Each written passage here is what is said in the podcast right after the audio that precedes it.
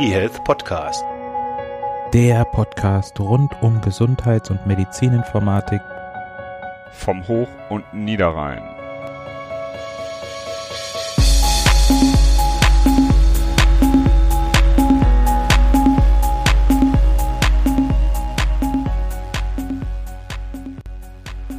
Hallo und herzlich willkommen. Wir sind wieder da und wir machen heute eine Erklärbär-Folge. Das haben wir schon lange nicht mehr gemacht. Wir hatten ja jetzt News und viele Interviews, aber die tollen Sachen aus unserem Bereich, die noch eine Erklärung bedürfen, die hatten wir schon lange nicht mehr mit drin. Deswegen heute wieder Erklärbär. Und unser Erklärbär Christian ist auch mit dabei der Erklärbär, der etwas angeschlagen ist. Äh, von daher, falls ihr nicht die gewohnte Stimme hört, dann liegt das an der Erkältung. Genau. Heute haben wir den klinische Pfad. Was ist ein klinische Pfad? Da stellen wir uns mal ganz dumm. Genau, also die älteren Zuhörer werden das äh, herausgehört haben. Das ist aus der Feuerzankbowle. Das ist jetzt ähm, übrigens wieder, wieder aktuell, also das heißt aktuell, es ist Weihnachten und da kommt es ja quasi in jedem Studentenkino mindestens einmal vor. Ja, bei uns wird das gar nicht gemacht in Konstanz in der HTWG. Ich kenne das auch von der, von der Uni aus Dortmund, dass dann mal der Audimax gebucht wird und man da hingeht und auch so einen Zettel dabei hat, wann was passiert, also dass man Laserpointer mitnimmt und äh, alkoholische Getränke und so weiter. Aber gibt es bei uns gar nicht. Egal. Egal, wir wollten ja vorher nicht so viel quatschen. Also, Thema heute, klinische Pfade. Magst du vielleicht noch die Agenda kurz vorstellen? Ja, also wir haben das Thema klinische Pfade, ähm, haben wir irgendwie noch gar nicht geschafft auf die Agenda zu bringen, aber da es eine durchaus Relevanz hat, zumindest eine theoretische, wollten wir es mal genau. drauf haben. Wir erklären erst, was ist das, dann ähm, grenzen wir die klinischen Pfade ab zu anderen Begriffen, Leitlinien, Workflows und so weiter. Dann gucken wir uns an, warum wir überhaupt klinische Pfade haben und wo, warum die gut sind.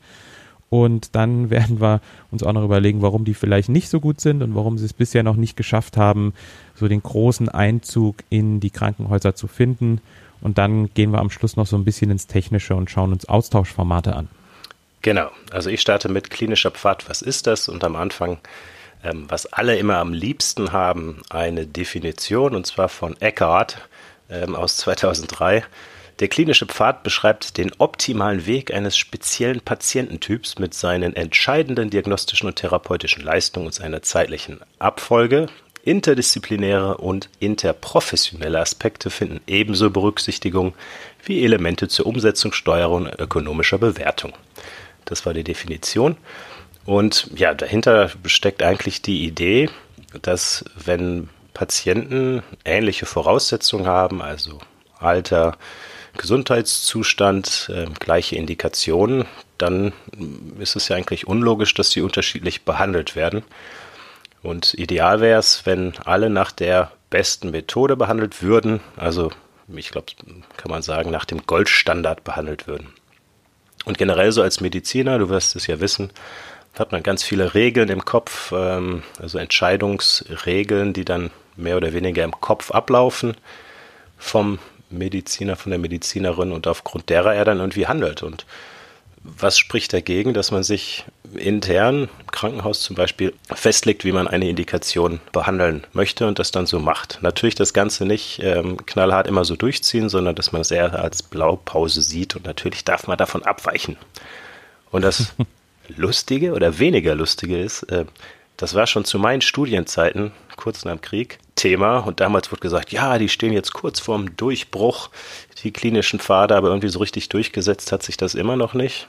Ähm, ich habe immer mal wieder so ein bisschen mitbekommen, dass es zumindest nach meinem Kenntnisstand ein Krankenhaus gibt, was das viel macht. Das ähm, ist aus meiner ehemaligen Heimat, aus dem schönen Bochum. Ich komme aus dir, Bochum-Langendreher, das Knappschaftskrankenhaus. Und äh, ansonsten hast du ja schon vorhin in der Agenda gesagt, ist es eigentlich gar nicht mehr so ein, so ein Riesenthema. Mhm, ja, es kommt immer mal wieder in kleinem, aber na, da kommen wir ja nachher noch dazu. Genau. Genau, jetzt hätten wir als Punkt, ach, du wolltest noch was sagen. Ich wollte noch was sagen. Ich, mhm. ich wollte noch ein bisschen weiter monologisieren. und zwar zum Vorgehen. Wie ist denn so idealerweise da der Prozess und der erste, die erste größte Hürde und der erste Prozessschritt? ist natürlich, dass man irgendwie in einem Haus Konsens erlangt, wie denn jetzt eine Indikation, also eine Krankheit, behandelt werden soll, will, soll.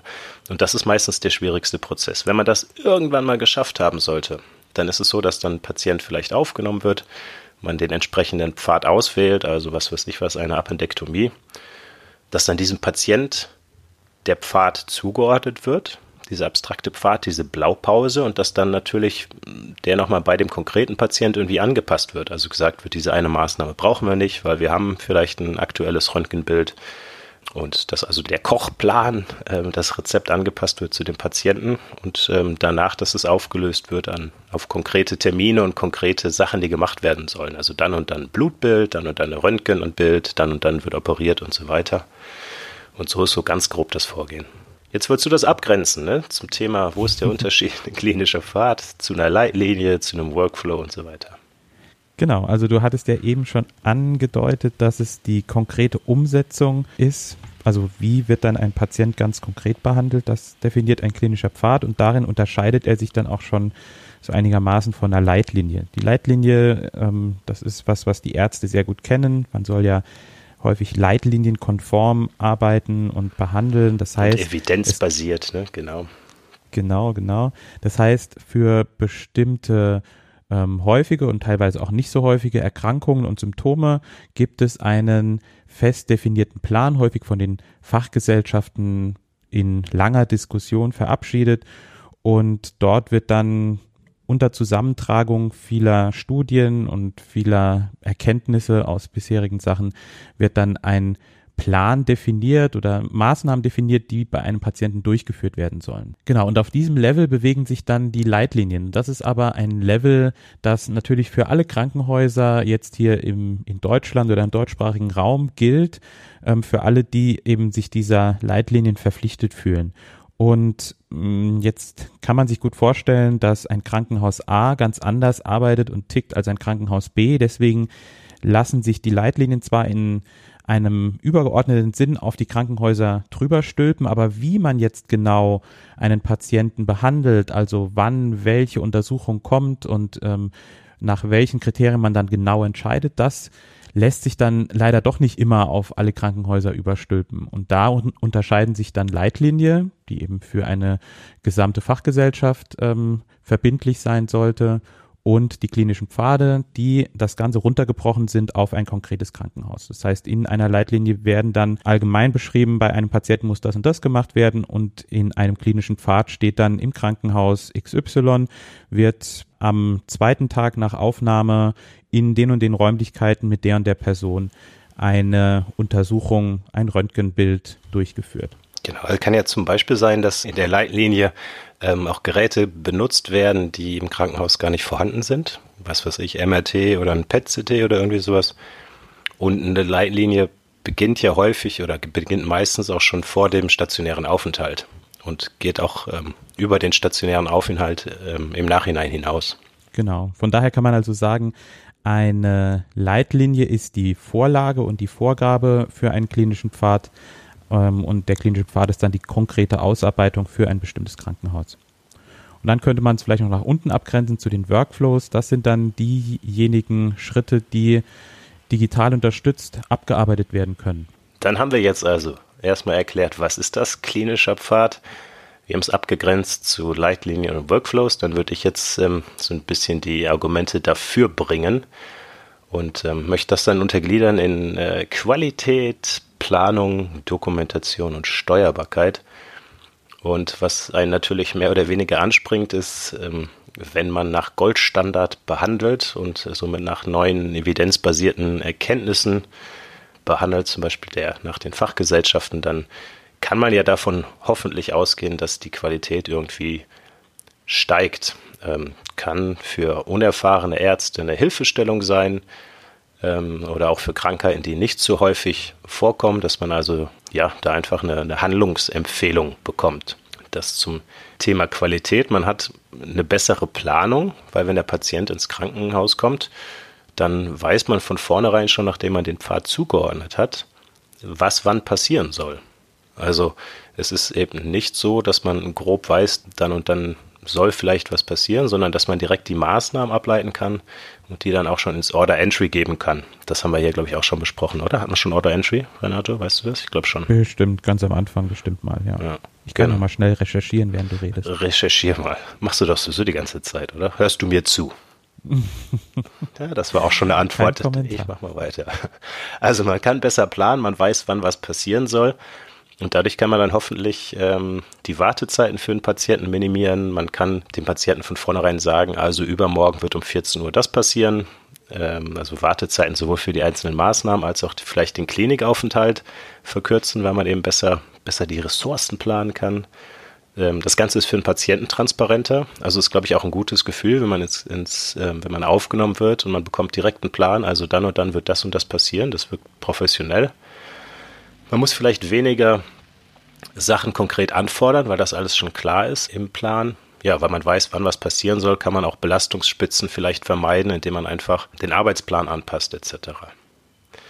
Dann sollte es eigentlich auch einfacher sein zu dokumentieren. Warum? Wenn schon etwas vorgegeben ist, muss man nicht alles jedes Mal wieder neu dokumentieren, sondern muss man einfach nur die, die Abweichung von diesem Pfad dokumentieren. Also als ein Beispiel, wenn man als Pfadschritt eine OP hat und bei der OP von mir aus die ICD, OPS, Material, Zeitaufwand, Team und so weiter hinterlegt hat, dann muss man nachher, wenn der Pfad zugewiesen ist und damit die OP, muss man nur die Änderungen dokumentieren, was also jetzt nicht dann dem Standard entspricht und das ist in der Regel deutlich weniger, als wenn man alles immer wieder neu machen muss. Ähm, das kann man natürlich auch mit anderen Punkten erreichen, aber das ist halt so ein, ein Argument auch für, ein, für einen Pfad. Also man muss nur die Abweichungen dokumentieren. Da spielt das Order Entry dann natürlich auch wieder eine Rolle. Ich habe jetzt übrigens recherchiert und das war die Folge 30, wo wir das Order Entry schon mal besprochen haben. Also alle, denen das nichts sagt, die können da gerne nochmal nachhören. Genau. Ich will noch ein bisschen weiterreden. Magst du in der Zwischenzeit auch mal gucken, ob wir äh, Termin- und Ressourcenmanagement hatten? ich, ich gebe dir jetzt immer, ich gebe dir jetzt immer Rechercheaufgaben, damit ich hier professoral monologieren, monologisieren. Ja, ja. Letzter positiver Aspekt ist äh, jetzt nichts Medizinisches, ähm, sondern eher so die, die, die, Steuerbarkeit. Wenn man also irgendwie ein, ein Soll hat, also wie der Patient eigentlich behandelt werden sollte, ähm, dann kann man natürlich auch einen Soll-Ist-Vergleich machen. Also ähm, läuft es tatsächlich so? Wird der Patient tatsächlich so behandelt? Passt der Pfad überhaupt? Und ähm, dadurch erreicht man Transparenz. Was meiner Meinung nach häufig ein großer Hinderungsgrund ist generell für IT im Gesundheitswesen, was ja auch menschlich ist, weil Transparenz natürlich auch zu, zu Angst führen kann. Ne? Also werde ich dann gemonitort, wird irgendwann gesagt, der macht die gleiche Arbeit äh, in viel schneller oder du hast besonders viele Komplikationen etc. Von daher glaube ich, kleine Randbemerkung von mir persönlich, dass diese ganze Transparenz häufig so ein untergeordnetes ähm, Negativargument für IT ist und dann vielleicht andere manchmal vorgeschoben werden. Kleiner Rant Ende. Ähm, und man kann natürlich dann mm, ja auch aus eher administrativer Sicht eine ähm, einfachere Prozesskostenrechnung machen. So viel zum Thema klinische Pfade Pro. Jetzt machst du mal den Bösen. äh, vorher noch meine Recherchearbeit ja. online äh, wir hatten Terminmanagement als solches gar nicht gehabt. Ähm, Wäre tatsächlich vielleicht nochmal eine Überlegung wert, das nochmal reinzuschieben nachträglich. Wir haben uns aber zweimal mit Interviewgästen über Terminmanagement unterhalten. Ah, ja. Das war in Folge 19, die Online-Terminbuchung mit Jens Naumann. Und ähm, in Folge 83 war Terminbuchung as a Service. Da war. Ja, aber ich glaube, das äh, ist nichts mit Ressourcenmanagement gewesen, ne? sondern eher nee. so. Hm. Ja. ja, danke, Sherlock. Mach mal weiter.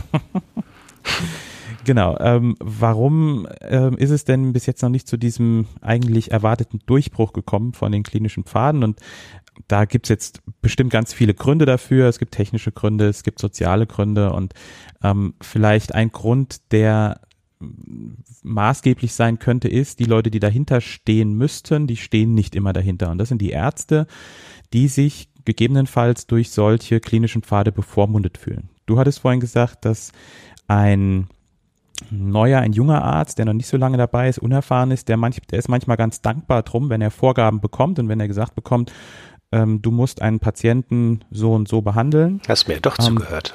Ja, auf jeden Fall.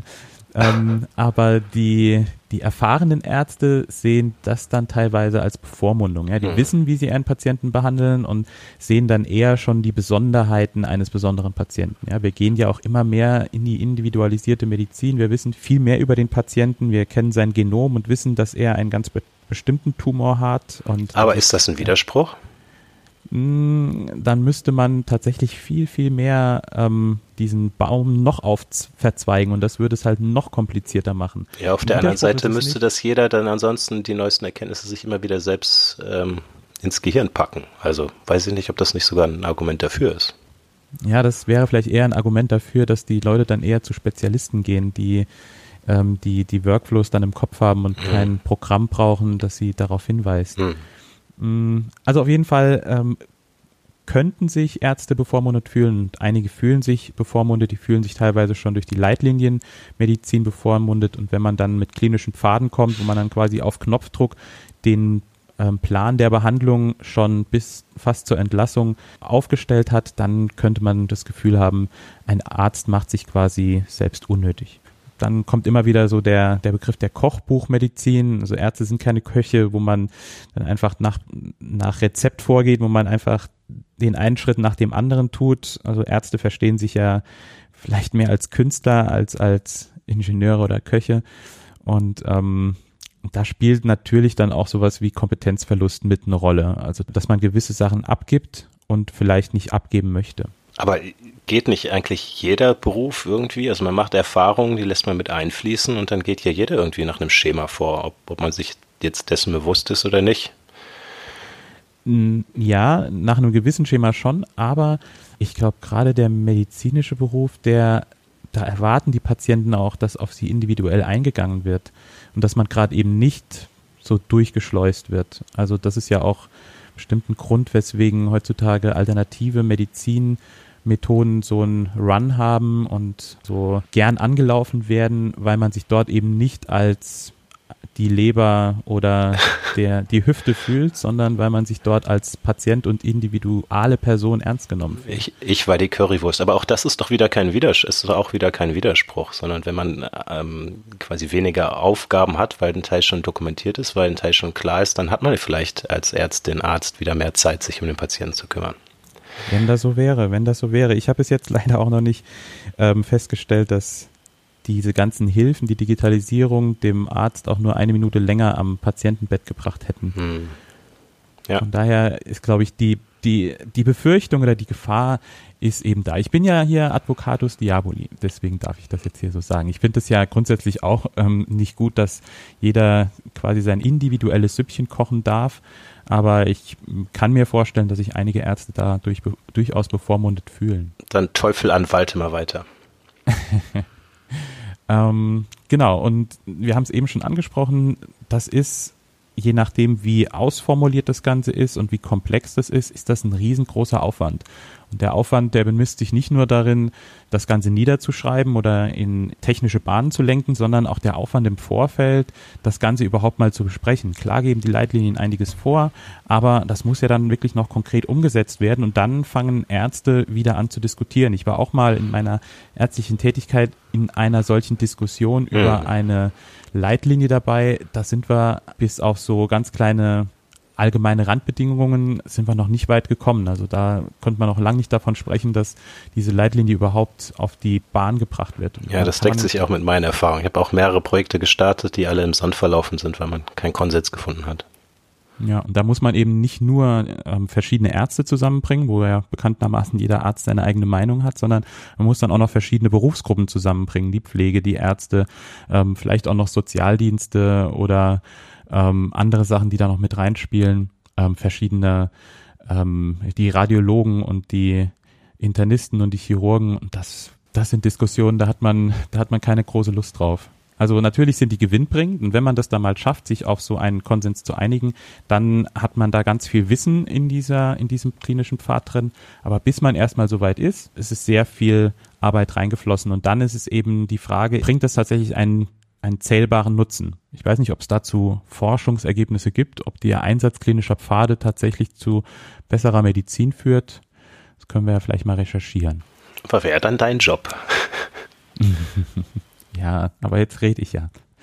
Ähm, genau, und dann gibt's, ähm, das hattest du vorhin schon angemerkt, die, die Angst der Ärzte, kontrolliert zu werden, also dass man das als Controlling-Instrument nimmt, dass man bei Ärzten, die sehr stark von diesem Pfad abweichen, dass man dann zweimal drauf guckt und warum weichen die ab und ähm, könnte er vielleicht nicht schneller arbeiten.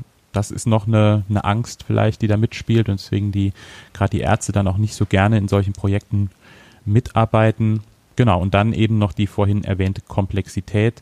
Wenn man sich jetzt das Ganze so als Baum vorstellt, ein Patient kommt rein und dann gibt es gewisse Entscheidungsknoten und dann teilt sich dieser Baum auf. Das kann zu ganz, ganz vielen Verästelungen führen und das Ganze erstmal zu durchblicken, niederzuschreiben und dann eben in Software zu gießen, das ist gar nicht so einfach. Und das sind alles ähm, durchaus gewichtige Gründe, weswegen man bei sowas etwas zurückhaltender ist. Und anscheinend ist es ja auch etwas, was viele davon abgehalten hat, die klinischen Pfade einzuführen. Hm, ja. Ja, was kennst du denn noch für Probleme bei der Umsetzung? Also du hattest ja auch solche Projekte schon auf Herstellerseite mit betreut. Was gibt's denn da für Probleme? Genau, also das hast du, dieses organisatorisch hast du schon angesprochen. Ich möchte sagen, dass es technisch zwar anspruchsvoll ist, aber eigentlich nicht unlösbar. Dafür gibt es auch eigene sogenannte Workflow-Engines, die man beispielsweise mit einbinden kann in Produkt und die dann so Basisfunktionalität ähm, mitbringt. Ich möchte mal ganz kurz ein paar Elemente aus einem Pfad, eher die technischen, also nicht medizinisch, sondern technisch beschreiben, was es da so gibt. Klassiker ist dann irgendwie ein Start- und Endpunkt, das heißt, muss ja irgendwie einen definierten Punkt geben, mit dem es startet oder mehrere und eben auch einen End- oder mehrere Endpunkte. Und dazwischen gibt es dann irgendwelche Aktionen, das kann dann irgendeine Maßnahme sein, wie vorhin angekündigt oder wie vorhin gesagt, Röntgen-Thorax beispielsweise oder Blutbild machen. Dann kann es Entscheidungspunkte geben, hast du gerade gesagt, also wenn der Wert über das oder wenn das Stadium des Tumors größer als das, dann geh in den rechten Pfad und wenn nicht, geh in den linken Unterpfad kann teilweise so, so Punkte auch aufspleißen, die parallel laufen können ähm, und die dann nachher wieder zusammenführen. Das nennt man dann manchmal ein Branch Step und dann synchronisiert man die wieder. Deswegen wird dann der wieder Zusammenführungspunkt im Englischen ein Synchronization Step genannt. Ähm, man kann häufig mit so Unterpfaden arbeiten, so ein bisschen wie Lego. Also wir haben einen Teilpfad schon definiert und den nutzen wir in einem anderen Pfad mit. Das nennt man dann Nesting. Oder man kann auch sagen, wir warten jetzt, also irgendwie ein Wait Step warten jetzt beispielsweise zwei Tage, bis das Medikament dann anfängt Wirkung zu zeigen und dann entscheiden wir uns, ob wir jetzt links oder rechts rumgehen. Das sind so die, die Punkte, die man da nutzen kann in einem strukturierten klinischen Pfad. Und ich habe davon gesagt, es ist technisch anspruchsvoll, aber nicht unlösbar vielleicht ein Beispiel, um einfach so die zeitliche Komponente mit reinzunehmen. Das haben wir vorhin gesagt oder gehört, es gibt ja unterschiedliche Aktionen und man muss ja auch sagen, wann die Aktion stattfindet.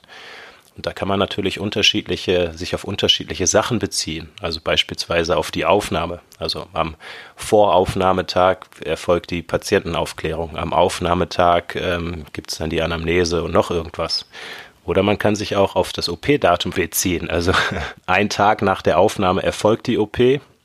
Man kann sich natürlich auch einfach auf die Schritte, auf den vorherigen Schritt beziehen. Also das Röntgen wird gemacht sechs Stunden nachdem der vorherige Schritt abgeschlossen ist. Ne, also allein da schon sieht man, dass es gar nicht so ganz einfach ist, die, die zeitlichen Abhängigkeiten plus was passiert, wenn sich jetzt ein Schritt verschiebt.